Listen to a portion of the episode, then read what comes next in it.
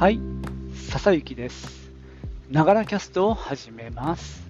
この番組は自分大好き59歳の私笹幸の声のブログ、声の日記です。今日は通勤途中ではなく休日車の中で移動中に録音しております。ちょっとね、この路面のなんていうのロードノイズっていうんですかね、そういったものとか、まあ、ウインカーの音とかが入るかと思いますが、何卒ご容赦ください。えー、先ほど言ったように今日はお休みで、今ね、ちょっと買い物でね、えーとジャンボ園長に行く途中ですね。えー今日はね、ちょっと朝、え車で1回出かけた後家に戻ってちょっと片付けとかをしたりして、えーお昼ご飯食べてからのお出かけです。今日はねなんか突然なんですけども名古屋城、まあ、僕の地元でもある地元というかまあ実家があるんですが名古屋城の、まあえー復元工事について、えーっとですね、名古屋のニュースのポッドキャスト、これ、ポトフさんが関わってると思うんですけども、えアライブっていうタイトルだったかな、そんなポッドキャストを聞いて、ちょっと僕ももやっとしたので、その話をしてみようかと思います。それじゃあ、始めてみましょう。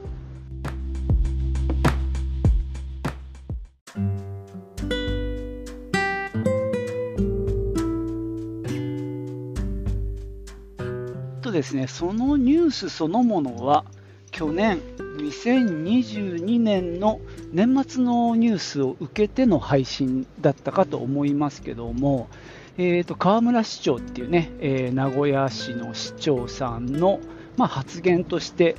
書いてあったんですけども、あ書いてあったというか、お話があったんですけども、えーとまあ、もともと、まあ、名古屋城、えーとね、建て直すっていう話があったらしくて、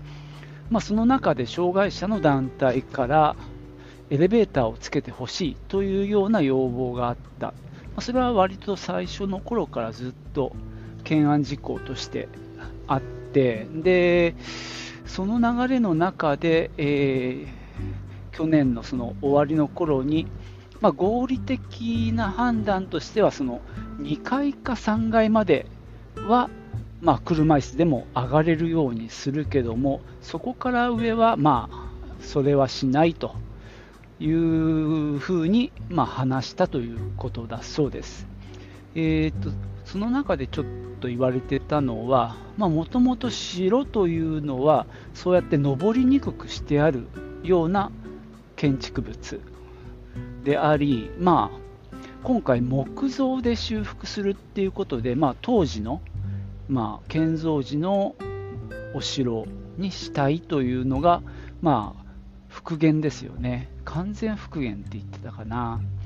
まあ、それの方向とはちょっと違ってくるっていうことで、まあ、市長としてはその2階か3階までは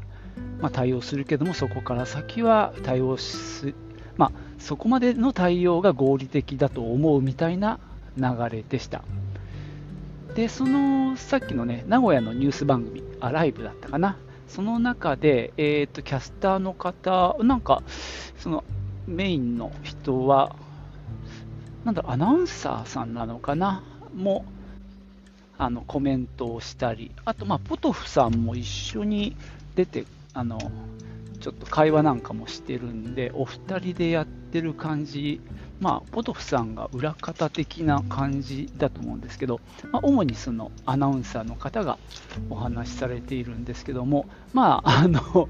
結構微妙なトーンでの紹介になってましたね。まあ、どっちかというと、まあ、その河村市長よりの、まあ、スタンスだったかなっていう感じはしましたね。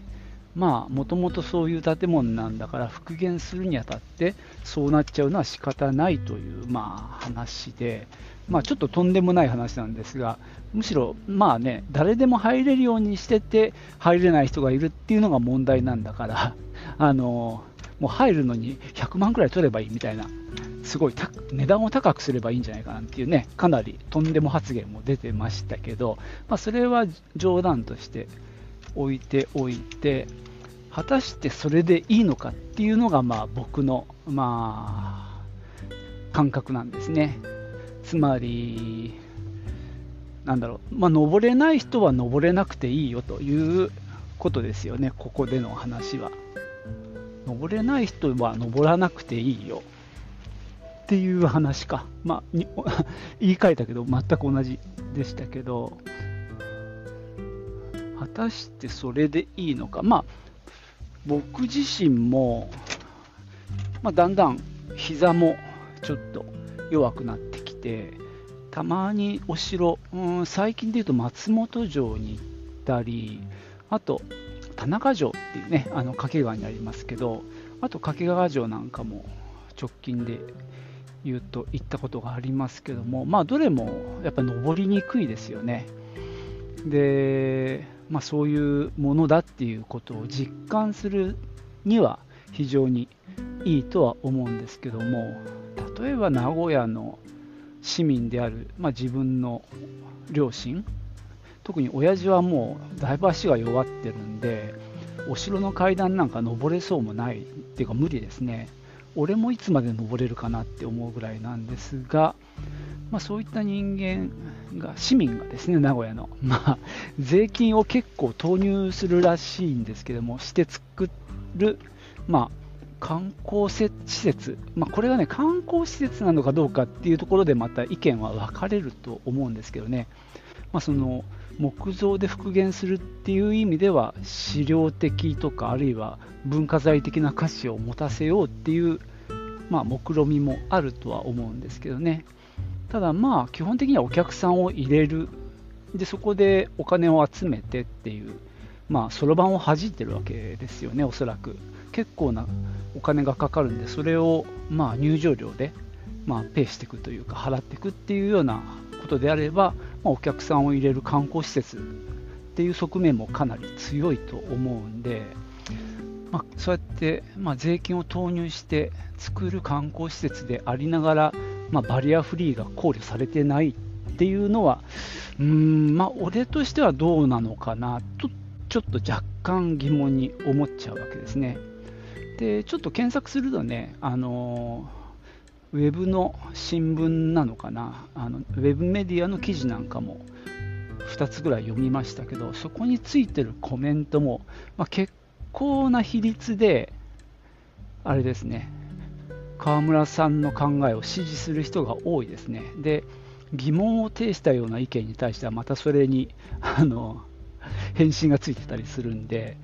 まあこのネット上の世界ではかなりその川村さんの考えっていうのは支持されてるのかなっていう感じはしましたね。むしろ、要は障害者団体のご利用しだとか、なんだろう、そういうね、一部の団体の言い分をね、聞くのはおかしいと。配慮はしなきゃいけないけども、そこに、まあ、なんだろう、従うのはいかがなものかとかですね。あるいはもっとひどいなと思ったのは富士山に登れあの車椅子で登りたいからあの何か作れとは言わないでしょそれと同じですみたいなよくある論点のすり替えなんかもあるんですけども全般的には何だろう、まあ、健常者、まあ、車椅子とは無関係の人たちがまあ、そういう、まあ、逆に車椅子必要な人たちの、まあ、応募だというふうに捉えて、まあ、お怒りって感じですかね。そんなニュアンスを感じて、まあ、さっき言ったように自分の親を連れていけないんだなっていうのは僕なんか残念だなとは思うんですね。せっかくこれから建て替えるにしてもね。まあ、そういう声はかなり通りにくいのかなっていうふうに感じています。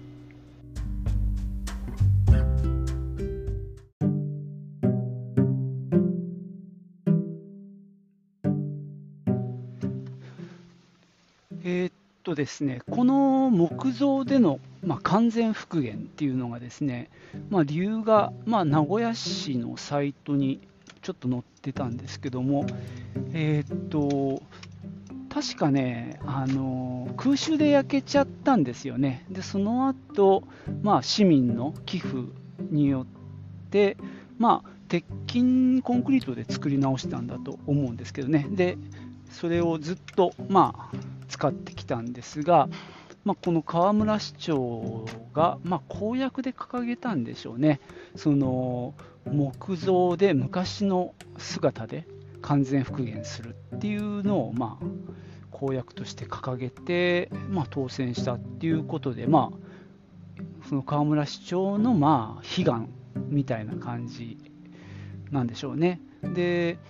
資料がかなり残っているっていうことで図面やら写真やらがいっぱい残っていて、まあ、それで復元が可能だというふうに考えたということらしいです。で、まあ、他にもその木造建築の技術を継承していくためみたいなこともちょっとホームページには書いてありましたね。で、まあ、ここからはま僕のまあ、の門外観のくせにいろいろごちゃごちゃ言うなって話になりそうで怖いんですけども、あのー、まずその、まあ、論点がかなりこうごちゃごちゃしてるなとは思うんですよね。そもそも名古屋城何のために木造で復元すんのっていうところがもうすでにごちゃごちゃしてるんだけども、まあ、資料があるからってそれはまあサブの理由ですよね。そのかつてあったものを復元するっていうことに、まあ、価値は僕もあるとは思いますが、そこは費用との兼ね合いだとは思います。あの費用とその得られる、まあ、ベネフィット、まあ、名古屋市の事業としてやるわけなので、そこにはやっぱり税金を投入する理由が明確にないといけないなと思いますね。他にもっと税金投入すべき場所があるっていうことも、ね、当然あるわけなんで、それよりも優先してそこに使っていくっていうことはやっぱり明確な、まあ、メリットがあった方がいいと思う。ななきゃダメかっていうと、俺もね、そこまで うるさいことは言うつもりはないんですけどね。ただ、その木造での、まあ、完全復元っていうところにこだわる理由が何かっていうところだとは思いますね。で、完全な復元をするんだったら当然ね、そのエレベーター、車椅子で登れるようなエレベーターは作れるわけないわけですよね。ただ、うんまあ、資料的な価値とか文化財として残すっていうことで、その当時の工法できちっと作り直すっていうのは、もしかしたら、まあ、それはそれで筋が通ってるなとは思います。が、それを観光資源としてあの入場料を取ってお金を取りながら運用していくとなると、やはり見るための設備とか、あるいは安全性とか、まあ、耐火の問題とか、いろいろ出てきますんで、そういう意味では、その辺をきちっとして、まあ、観光にも使えるっていうふうにしなきゃいけないわけですよね。で、多くのお城は多分そうやって、まあ、見るため、登ってみるための設備として、まあ、使われていて、ただただ資料として価値のあるものとして残してるっていうとこはそうはないんじゃない、まあ、入ったら壊れるからとかね、そういうことで、あのなんだろう、人が入れないようにしてるっていうところはあるかなとは思いますけどね。ただ、その資料のためだけに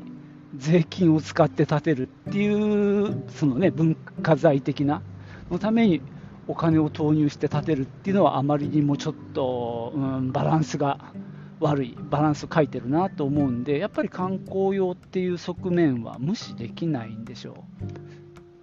う。でそうなった時にうーん人が、まあ、来なきゃ話にならないしでそこで名古屋城の持っている、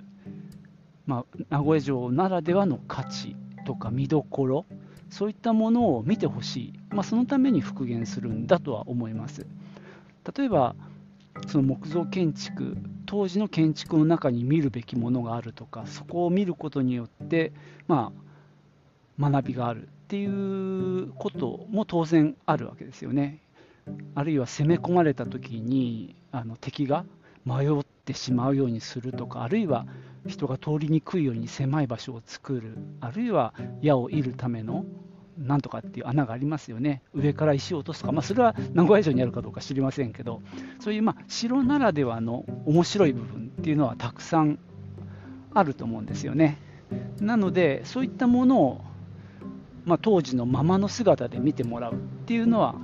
それはやっぱり一定価値があるなとは僕も思いますね。ただ、うーん、それを伝えるために完全な木造で復元しなきゃいけないのかっていうのはイコールじゃないと、まあ、僕は思うんですよね。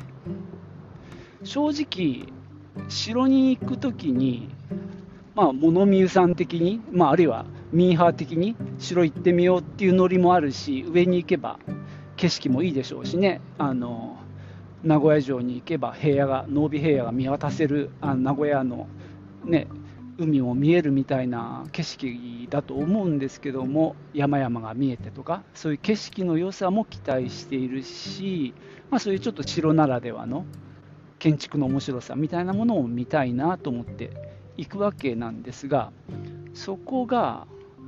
完全な当時の木造で復元されているかっていうところに重きを置くかどうか、まあ、これは人それぞれだと思いますね。そこがすごい大事だって思う人もいるしだからこそ行こうって思う人もいるとは思います、まあ、ただ俺に言わせるとそれマニアックだよなって思うんですよね。そこまでのこだわりを持って城に行く人ってもうすでに城マニアじゃんって 思うんだけどそういう人たちを見ていくのかもっと広いあの人たちを見ていくのか。っていうとこだと思うんですけどね。で、えっと、話戻すと完全復元でなくてもさっき言ったような価値っていうのは提供できると僕は思うんですよね。全部が全部がっちり昔のままで作られてたって驚くのは最初だけであ上に行きゃ行くほど、まあ、もちろん景色も良くなるんであれなんですけどほんなずっと感動してられるわけでもないしあ完全復元だなすごいなって、まあ、思うかもしれないけどそれで城の隅から隅まで全部ばっちり見ますかっていうとこなんですよ。俺はねそこまでそこまで見たかないなっていうむしろ見るべき場所をピンポイントできちっと再現してくれてここはこうなってるっていうのをちゃんと説明がパネルであったりあるいは、えー、動画であったりあるいは、まあ、今流行りか分かんないけどさ VR とかでちゃんと見れるとかそういった、まあ、今の IT とかを使っていけばなんだろう完全復元しました。でなんだろうその分さ、なんだろう、中も暗いし、なんつったらいいの、それだけでいいでしょ、いいでしょって言ってるよりも、まあ、俺はね、あの、まあ、観光資源、観光施設だと割り切って、もうコンクリでいいじゃんって思ってるんですよ。ちょっとここで、あの、嫌だなって思う人もいるかもしれないんで、それは本当申し訳ないんだけど、まあ、門外漢の俺が勝手なことを言ってるだけで申し訳ないんだけど、でも、まあ、本当に自分の親とかも、車椅子じゃないと多分行けないと思うんで、そういう人も一緒にあのスロープとかエレベーターで登っていって、景色も見れて、で要所要所でそういうちゃんと再現されたエリアもある、で説明もちゃんとあって、もうすごいものがあったんだなと。いうふうに、まあ、学べるあるいは体験に近いことができるんであれば、なんかね、そんな完全復元にこだわんなくてもいいし、むしろそっちへ行ってほしいなって、まあ、俺なんかは思うんだよね。なんだろうな、むしろそこでね、名古屋は先を行ってほしいんだよな。いや、古いよって、あそれは言い過ぎか、ごめんなさいあの。昔のものをそのままきちっときれいに作って再現しました、すごいだろっていうのって、なんだろう、その悪い意味での名古屋のマウント取りだなって思うんだよね。他にはねえだろっていうさ、変な、変な、まあ、威張りみたいな感じに思っちゃうんだよな。まあ名古屋出身だもんで余計に俺はそう思うんだけどさ。ごめんなさい、今はバックしてます。えっと、ので割とね、今俺が言いたかったことは言っちゃったんだよね。つまり、なんだろう、その完全復元、木造での復元にこだわって来る人を選んでしまうよりも、誰でも気軽に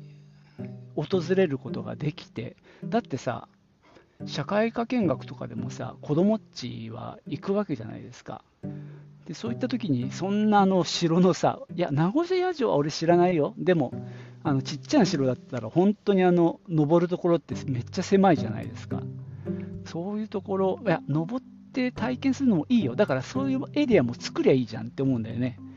本当はこんな風だったんだよっていうところをちゃんと感じてもらう。でもそれは本、うんと、かんなんだろう、えー、っと、観光客用の歩くルート、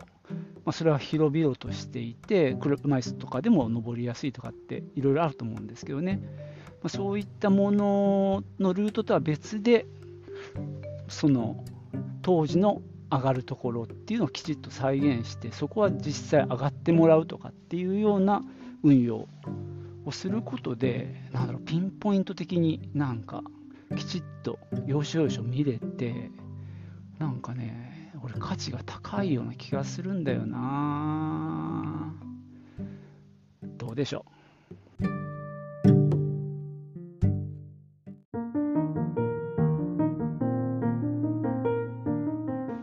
えっと今ね別の記事を読んでたんですけどもなんだか500億ぐらいかかる見通しみたいですね。でそれを50年かけて、まあ、回収していくっていう結構、まあ、息の長い途方もないプランだそうです。で市民からの寄付も、え、100億を目指していったけど、まあ、4億止まりというようなことも書いてありました。まあ、その辺はね、まあいいんですけども、まあ、500億っていうのがね、名古屋市の財政にとってどのぐらいの重みなのか、ちょっと僕もわからないんですけども、まあそれを50年かけて返すっていうあたりを聞くと、なかなかの負担なんだなっていうことは、まあイメージできますね。まあそこまでしてやるものなのか、もともとはなんか耐震基準を満たさないから今ある鉄筋の、まあ、名古屋城を何かしなきゃいけない。だからまあ耐震工事をするっていうのがまあ一番手っ取り早い。まあちょっと対症療法的ですけどもまあ一番手っ取り早い方法だとは思うんですがまあそこをですねまあ木造にしてなんかゆくゆくは国宝を目指すって書いてあったんで、まあ、なかなかあれですね息の長いというか先を一応見据えた、まあ、文化財の価値文化財的価値の、まあ、を作ろうとしてるっていう感じですねまあでもいずれにしてもお客さんが見るっていうところでね考えるとまあいろいろやんなきゃいけないことは多いそうです。まあ避難路の確保とか、まあ、当然ね、まあ、スプリンクラーなんかはね今の、まあ、どこの城にもついてるとは思うんですがそういった、ま、耐震の問題あるいは火災耐火の問題ま周りに何もないのである意味恵まれてるとは思うんですけどね、炎症の恐れがないとはいえね、まあ、もし火がついちゃうと怖いには怖いんでしょうけどね、まあ、そういった耐火、耐震で、まあ、いざという時の避難みたいなところもクリアしていくっていうことでね、なかなか難しいみたいです。しかも石垣の部分の方が実はあの価値が高いみたいですね。なので石垣も保護しながら上のものを作んなきゃいけないっていうことらしいです。いやー、なかなか僕もまあ、気楽に話を始めましたけど、まあ、難しいなとは思いますね。ただ、うーん、どうなんだろう。まあ、そうやってね、昔ながらのものにして、例えば、あの岩国の錦帯橋っていう橋がありますよね。あれは木造の橋で、しかも確か、なんていうの、金物、金具を使ってない建築だったはずで、かなり貴重な、あのー、木造の橋なんですよね。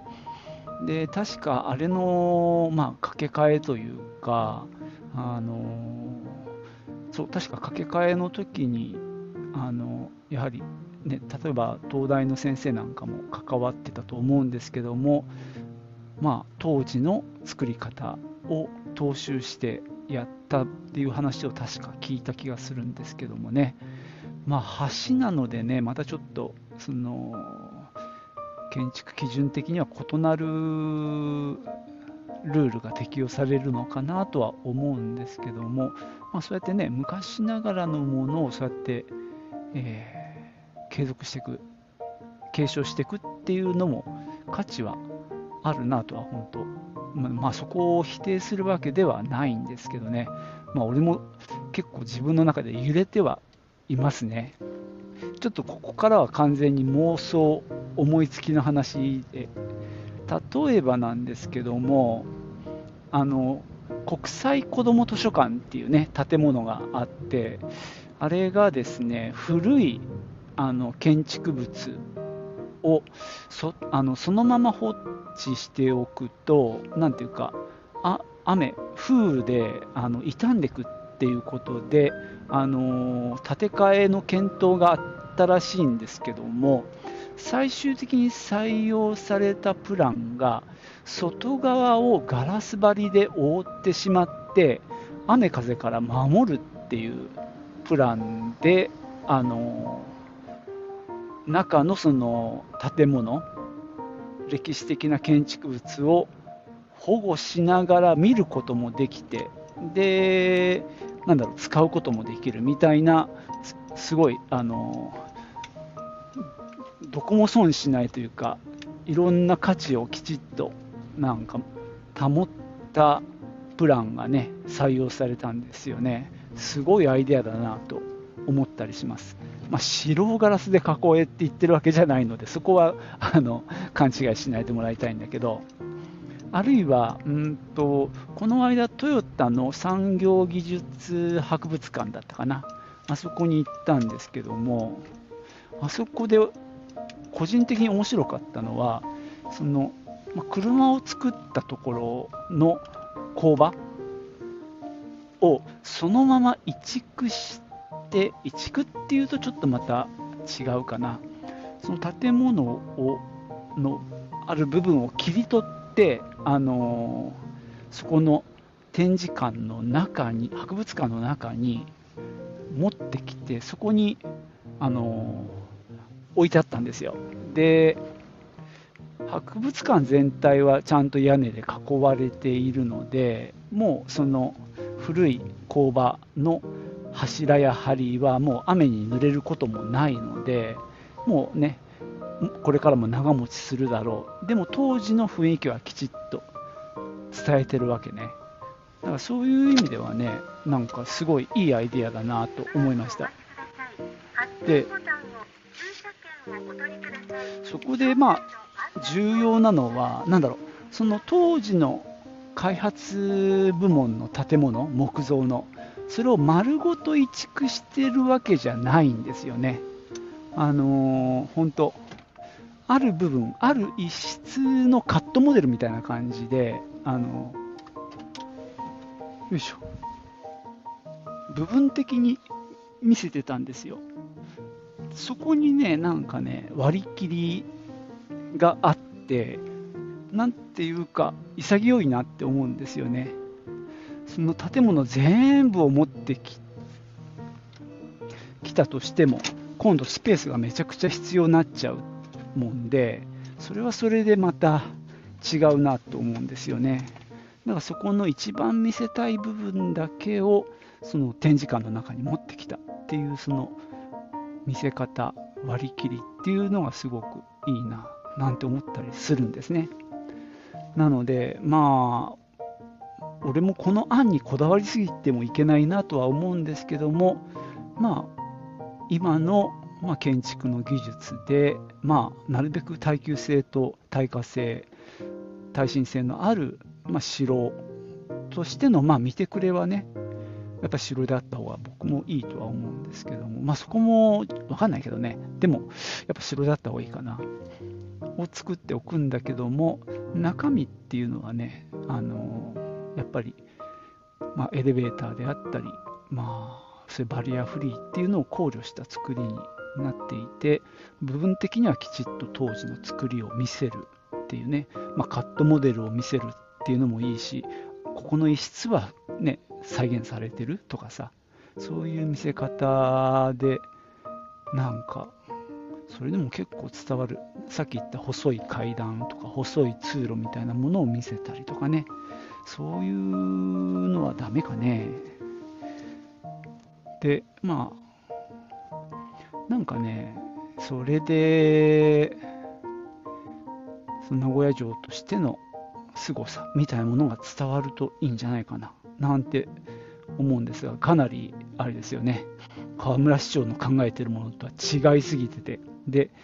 まあね名古屋市民の皆さんの考えともずれてるのかもしれませんがまあいろんな人がいると思うんでね名古屋市民の方にもねまあ、僕みたいな考え方の人ももしかしたらいるかもしれないですね。まあそりゃあ木造で本物でやった方がなんかいいけど、なんか俺なんかさ、維持費が大変だなとか知らんよ。その城の維持費のことは。でも、自分の家とかさ、木造で作ってさ、で、やっぱり塗装の塗り直しとかさ、まあ定期的にメンテに金がかかるわけですよ。で、そのあたりがね、例えば鉄筋 RC なんかで作ってあれば、もうちょっとそこはね、あのー、もうちょっとメンテも楽なんだろうなとか思うし、そういう塗装とかも含めてですけどね、耐久性の高いものにしておけば、まあ、税金もそんなに使わなくて済む、その維持の部分ですけどね、なんて思うんですよね。だからまあ、結構ね、大変なんじゃないかなと当時の感じで作ってそれを維持するっていうのはね。作るのにも金かかるし維持するのにも金かかるんじゃないかなっていうのがすごい不安があります。そこに、まあ、名古屋市の税金が投入されていくっていうことが果たしてうんバランス的にどうなんだろうとは思いますね。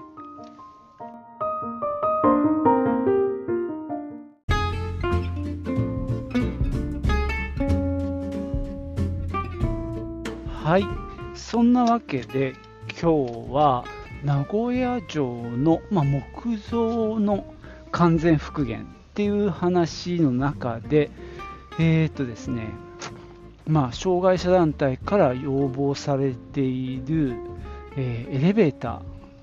ーを、えー、さっき確認したら1階もしくは2階までが合理的であるということを河村市長、名古屋市のね、が発言したというニュースをベースにお話をしてきました。まあ、俺もなんだかモヤモヤしてるけど、なんとなく言いたいことは言えたかな。ちなみになんですけども、えー、っと静岡市の駿府城なんですけども、えー、っとね、おそらく、えー復元しないっていう方向になったと思います。なんでかっていうとですね、あの2つのお城が出てきちゃったっていうことらしいんですね。まあ、僕もねあの詳しくないもんであんまり言えないんですけども、前にね、あのお堀で青い船っていう船に乗った時にその話聞いたかな、えー、解説のおじさんが教えてくれたかな、その中を調査、発掘調査している時に、そのまあ、家康が建てた城の跡も出てきたんだけどその前のそれは今川家の時代の城なのかな？そちらもね出てきたらしいんですよね。とにかくちょっとまあ2つが誰と誰かっていうのはごめんなさい。曖昧なんですけどもとにかく2つの城が出てきちゃったっていうことなんですよ。で、ね、どちらかを立てればどちらかが立たずっていうことになってしまうので、まあ、ましてや両方ねあの復元するのは無理なので、